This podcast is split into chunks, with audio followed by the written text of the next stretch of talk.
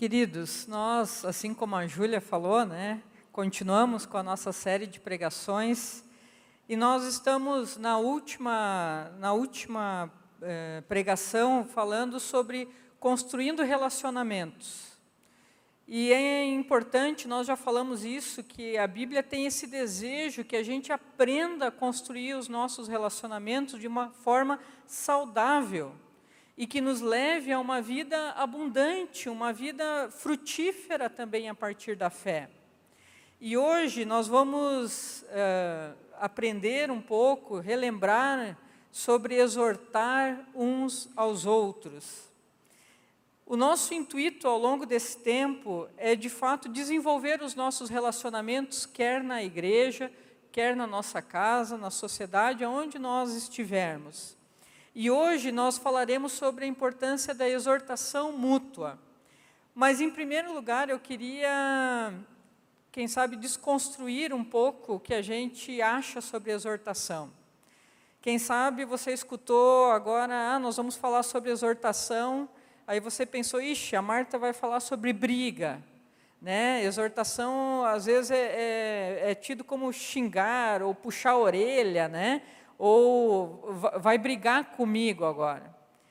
Gente, não é nada disso. Exortação, segundo a Bíblia e a palavra grega que ela deriva, significa apelar, exortar, sim, mas também encorajar, confortar, animar, consolar, suplicar. Exortar é rogar, é aconselhar, mas também é animar, mas também é confortar, é incentivar. E nesse, nesse contexto de mandamentos de mutualidade, que são esses mandamentos que nós estamos falando, amem-se uns aos outros, encorajem-se ou exortem uns aos outros, isso significa que essas coisas são para a gente fazer e receber. É aquilo que a gente vive num relacionamento. Tem dias que nós somos animados, tem dias que nós somos aqueles que animamos, tem dias que nós somos encorajados, e tem dias que são aqueles que nós encorajamos.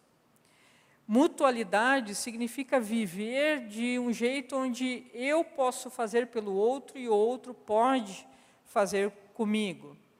E queridos, exortar, animar, encorajar, nada mais significa de que quando eu recebo uma, uma exortação, é alguém se preocupando comigo, e quando eu exorto, eu mostro que eu me preocupo com aquela pessoa. Quando eu animo, quando eu incentivo, está mostrando que eu também tenho preocupação em relação àquela pessoa. E é justamente sobre, sobre essa preocupação, esse zelo de um pelo outro, que o exortar está dentro desse contexto. O desejo de Deus, por meio da palavra, é que a gente possa ser um para o outro uma fonte de ânimo e de incentivo na caminhada cristã, na vida de fé. Onde um pelo outro eu posso exortar e aconselhar e animar ao longo dos anos que nós vivemos. E o texto bíblico que nós vamos ver hoje, de Hebreus, capítulo 3, versículo 12 e 13, fala justamente sobre isso.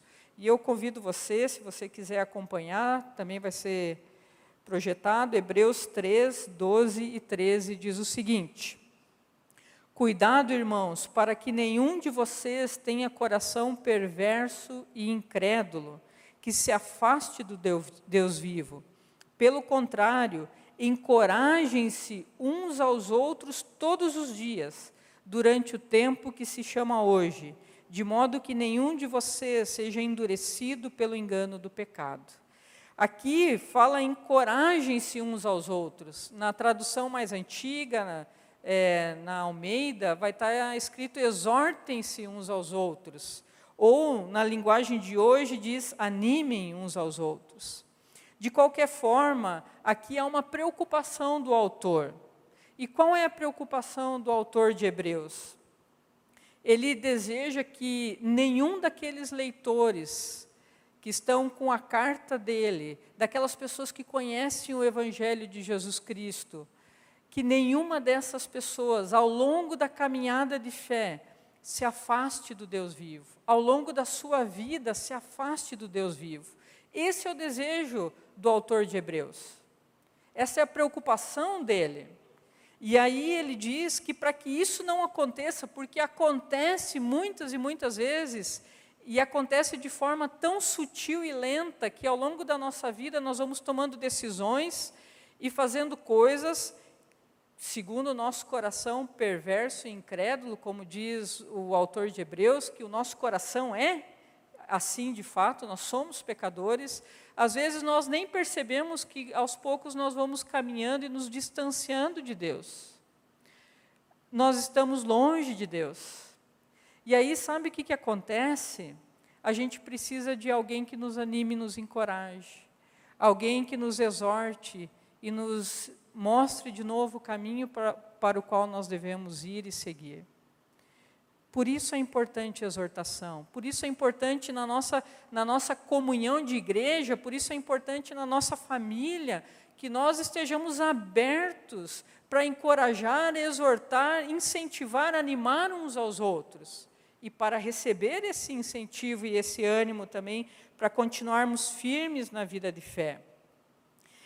A grande, uh, algo que nós aprendemos com esse texto é que o autor de Hebreus nos dá a entender pelo menos três coisas. A primeira, que nem sempre quando nós estamos dentro de uma situação, nós conseguimos ter uma real noção pela qual nós estamos, a situação que nós estamos vivendo, e precisamos de uma ajuda exterior que nos mostre o que está acontecendo.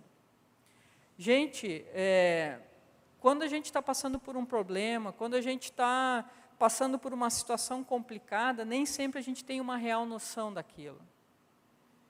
Porque nós estamos dentro do problema, nós estamos dentro daquela situação. E uma pessoa de fora, ela consegue fazer uma leitura e algo que nos ajude a refletir sobre aquilo e nos incentive, nos anime a tomar decisões e ir pelo caminho certo. É isso que o autor de Hebreus está dizendo. Nem sempre a gente consegue isso sozinho. Por isso, animem-se, encorajem-se. Vocês precisam um do outro. Quando nós estamos dentro de uma situação, nem sempre a gente tem uma, uma noção real daquilo que está acontecendo. A gente precisa de ajuda. Outra coisa que nós entendemos por esse texto, que, como eu falei antes, a exortação, animar, é algo mútuo, não é de uma pessoa só não é só o pastor que faz, ou não é só fulano de tal que faz. Nós fazemos um com o outro. Nós fazemos.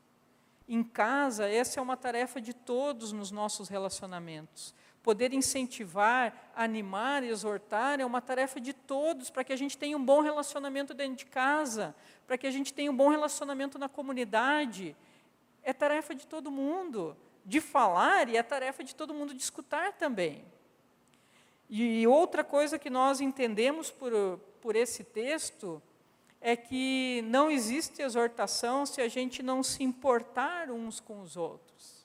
A gente precisa se importar pelo outro, isso é fundamental. Fundamental. Eu preciso olhar para o lado, algo que cada vez menos tem acontecido dentro da igreja, dentro das nossas famílias. Olhar para o lado e ver o que o outro está passando para que eu possa ajudá-lo naquele momento. Gente, como igreja, como discípulos de Jesus, nós somos chamados a viver esse mandamento de mutualidade, de exortar um ao outro, animar um ao outro, para que todos nós permanecemos fiéis a Jesus Cristo e a palavra. Para que cada um de nós, nós lemos no início do culto, o desejo de Deus é nos guiar até a eternidade, mas até lá muitas coisas passam na nossa vida coisas maravilhosas, coisas boas, mas coisas difíceis também. E como é bom a gente saber que a gente não está lá nesse trilho da vida sozinhos. Nós temos uns aos outros e nós podemos animar uns aos outros e incentivar uns aos outros a permanecermos fiéis nesse Deus que nos ama e tem chamado a cada um de nós a caminhar com Ele. Mas eu vou dizer para vocês com muito carinho que essa tarefa de exortar não é uma tarefa fácil. Não é. E nos nossos tempos, eu digo que ela é ainda mais difícil. E eu vou dizer para vocês pelo menos cinco coisas que dificultam essa tarefa de incentivar, animar, encorajar as pessoas e ser incentivado e animado também. Primeira é, coisa que dificulta essa tarefa é o individualismo. Nós vivemos dias onde o individualismo, que é uma característica da modernidade, é muito forte.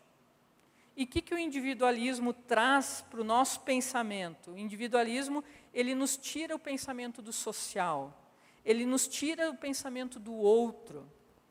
No individualismo, eu não estou preocupada, dentro dessa nossa filosofia que nós vivemos, no fundo, no fundo, como o outro está. está. Se ele está triste ou não está triste, se ele está passando por um momento difícil ou não, se ele tem se afastado da fé, eu nem sei. Afinal de contas, o importante é que eu estou bem, e se eu estou bem, está tudo bem. Essa é uma característica muito forte do individualismo. Gente, se dentro das nossas casas, muitas vezes nós vivemos isso, muito mais em sociedade, muito mais dentro das nossas igrejas. O individualismo faz com que eu olhe para mim e esqueça de olhar para o outro. Segunda coisa que dificulta essa tarefa de exortar e ser exortado é o egocentrismo. O egocentrismo, numa das definições que eu li, isso não sou eu que estou falando, gente, eu peguei de uma definição de uma equipe do Instituto Brasileiro de Coaching, que eles estavam falando sobre é, como trabalhar em empresas. E aí eles falam dessa característica do egocêntrico, né? do egocentrismo. E diz o seguinte: define-se egocentrismo como um conjunto de atitudes ou comportamentos indicando que o indivíduo se refere essencialmente a si mesmo. Em geral, a palavra egocentrismo não está associada a comportamentos agradáveis. Não está. Daí explica por quê. Uma vez que as pessoas que são consideradas egocêntricas tendem a nunca abrir mão da sua própria opinião e acreditam que somente as suas histórias são importantes, enxergam-se como superiores em relação aos outros, são arrogantes e exaltam muito as suas próprias qualidades. Como nós vamos animar encorajar ou sermos animados, encorajados, se dentro da nossa cultura é muito forte que aquilo que, que eu penso, a minha opinião é o que conta. Se você está certo ou está errado, não importa. Importante é a minha opinião, a minha vida, a minha história. Isso é importante. Dias difíceis para encorajar e ser encorajado. Também uma das coisas eh, que complicam a questão da exortação é o relativismo. E o relativismo também é um pensamento muito forte nos nossos dias, e o relativismo nada mais é do que eh, aquilo que eu percebo como verdade é verdade. Aquilo que eu acho que é verdade, isso é verdade. Isso é o relativismo. Então, assim, gente, eu tenho a minha verdade e você tem a sua verdade. Quem sabe você já escutou essa frase, né? Numa discussão acalorada, né? Ah, eu tenho a minha verdade e você tem a sua verdade. Esse é o, é o relativismo que nós vivemos nos nossos dias. A verdade, para mim, pode não ser a verdade para o outro. E a verdade do outro pode ser, não, pode ser diferente da minha, e tudo bem, cada um fica com a sua, afinal de contas, cada um tem a sua verdade. É interessante se a gente for falar de animar, incentivar, apelar, aconselhar dentro desse contexto. Por que, que é interessante pensar nisso? Porque esse pensamento, gente, não é algo que acontece muito longe de nós, acontece dentro de nós. Dentro da comunidade cristã, dentro das nossas famílias acontece isso. Quando nós vamos falar sobre alguma coisa, essa é a tua verdade. A minha verdade é diferente. E aí, como cristãos, isso deveria acender uma luzinha na nossa cabeça. Gente, como cristãos, nós temos uma verdade, sim. Uma, uma verdade que é absoluta, que não é a minha verdade, que não é a sua verdade, mas é a verdade da palavra de Deus.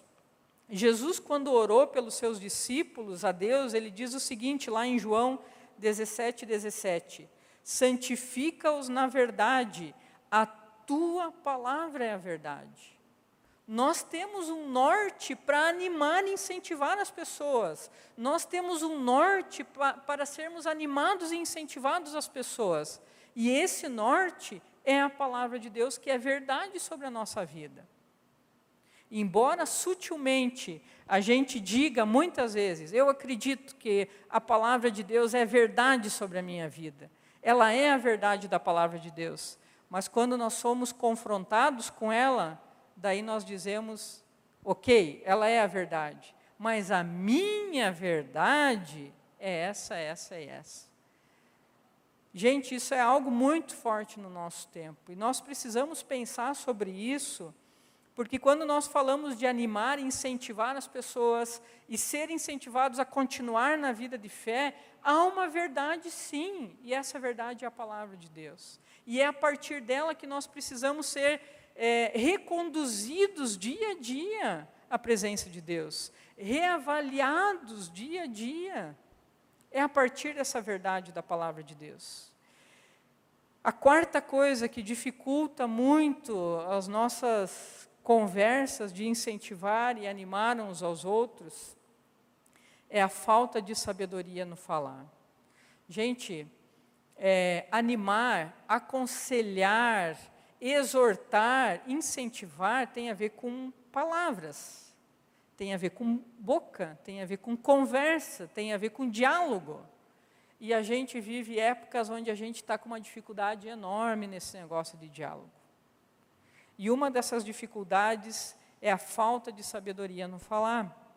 Pessoas que vão falar com outras, exortar a outras, incentivar a outras a permanecerem firmes na fé, são chamadas a fazer isso com brandura. Isso diz lá em Gálatas capítulo 6, versículo 1.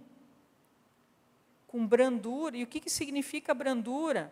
Com sensibilidade, com ternura, com carinho. É assim que nós deveríamos falar com as pessoas. Quer da nossa casa, quer do nosso círculo de amizades, quer dentro da igreja. Muitas vezes nós temos até uma boa intenção. Há uma boa intenção. Puxa, eu vou animar, eu vou encorajar, eu vou exortar a pessoa a permanecer firme.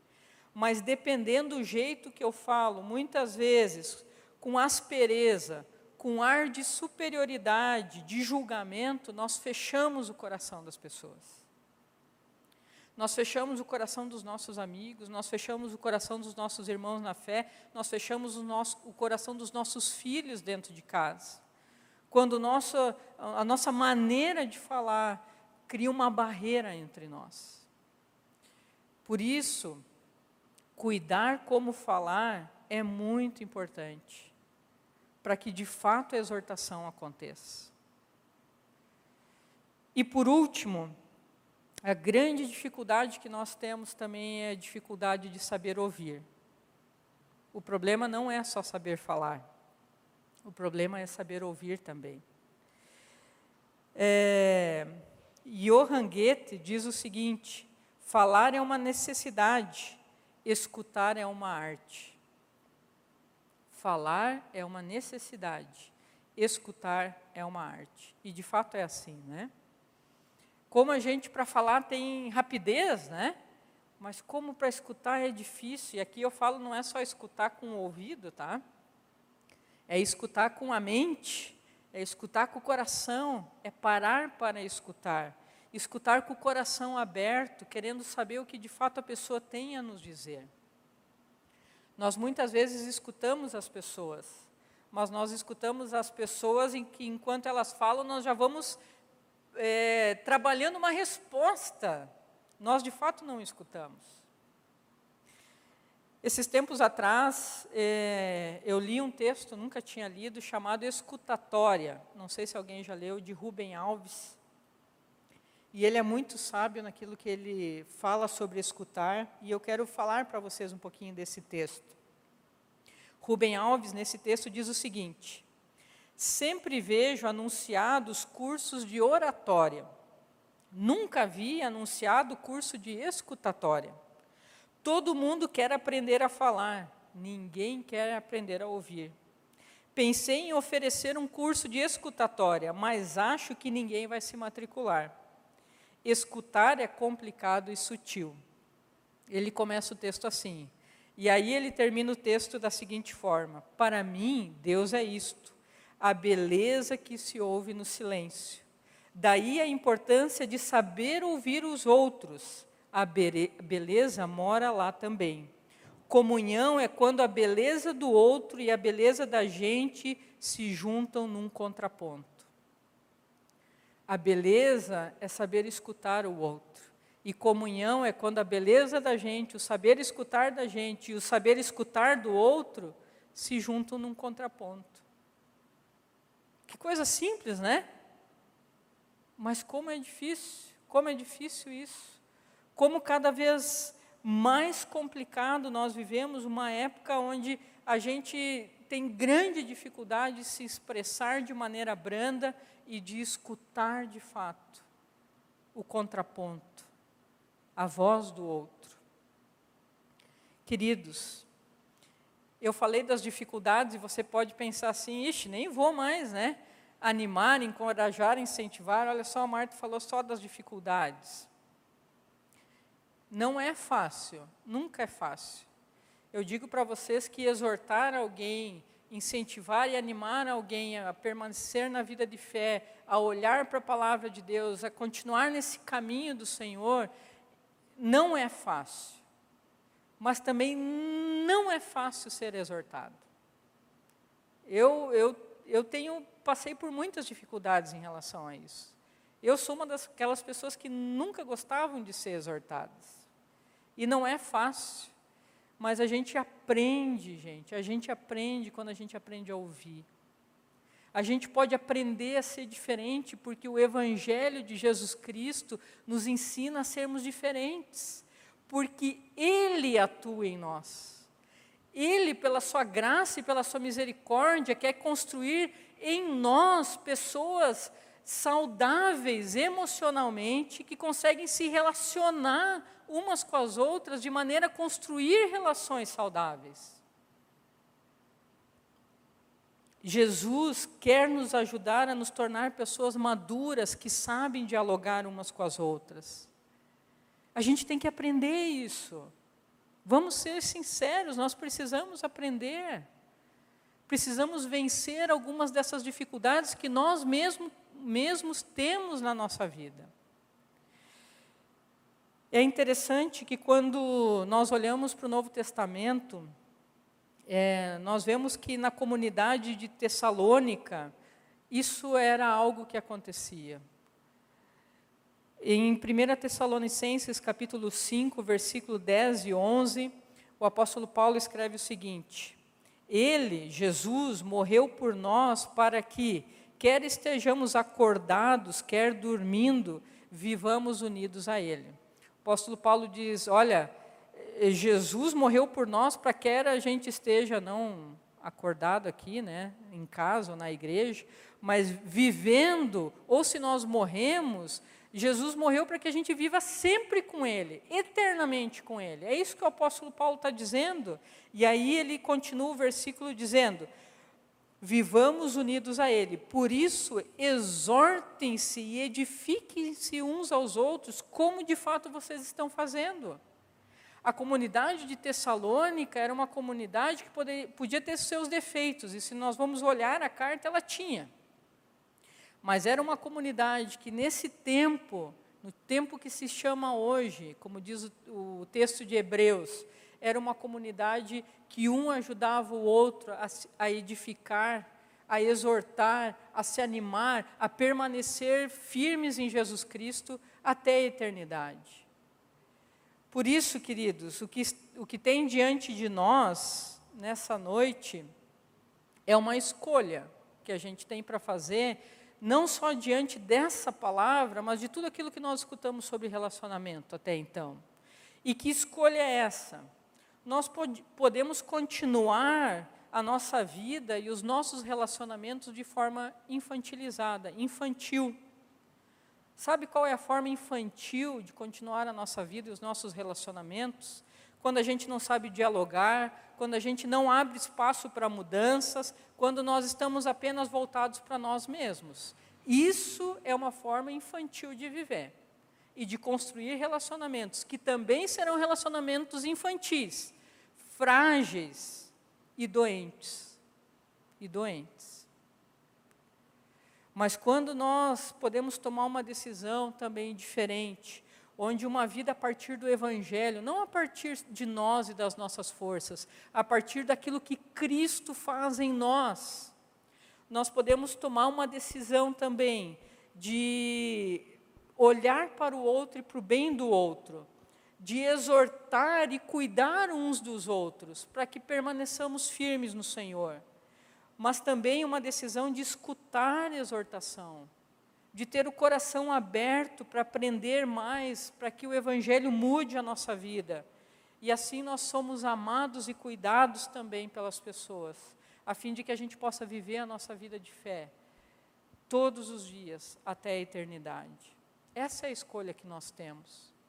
O desejo de Deus, vocês já sabem qual é. É permitir ser trabalhado para que a gente tenha bons relacionamentos. Abra o teu coração, perceba o que pode ser diferente. Jesus quer te ajudar nesse processo. Tome uma posição. Tenha uma vida saudável com a tua família. Tenha uma vida saudável dentro da comunidade, na sociedade. Esse é o convite para nós, a partir do Evangelho de Jesus Cristo. Que Deus nos ajude a caminhar assim com maturidade também, através daquilo que temos aprendido da palavra de Deus.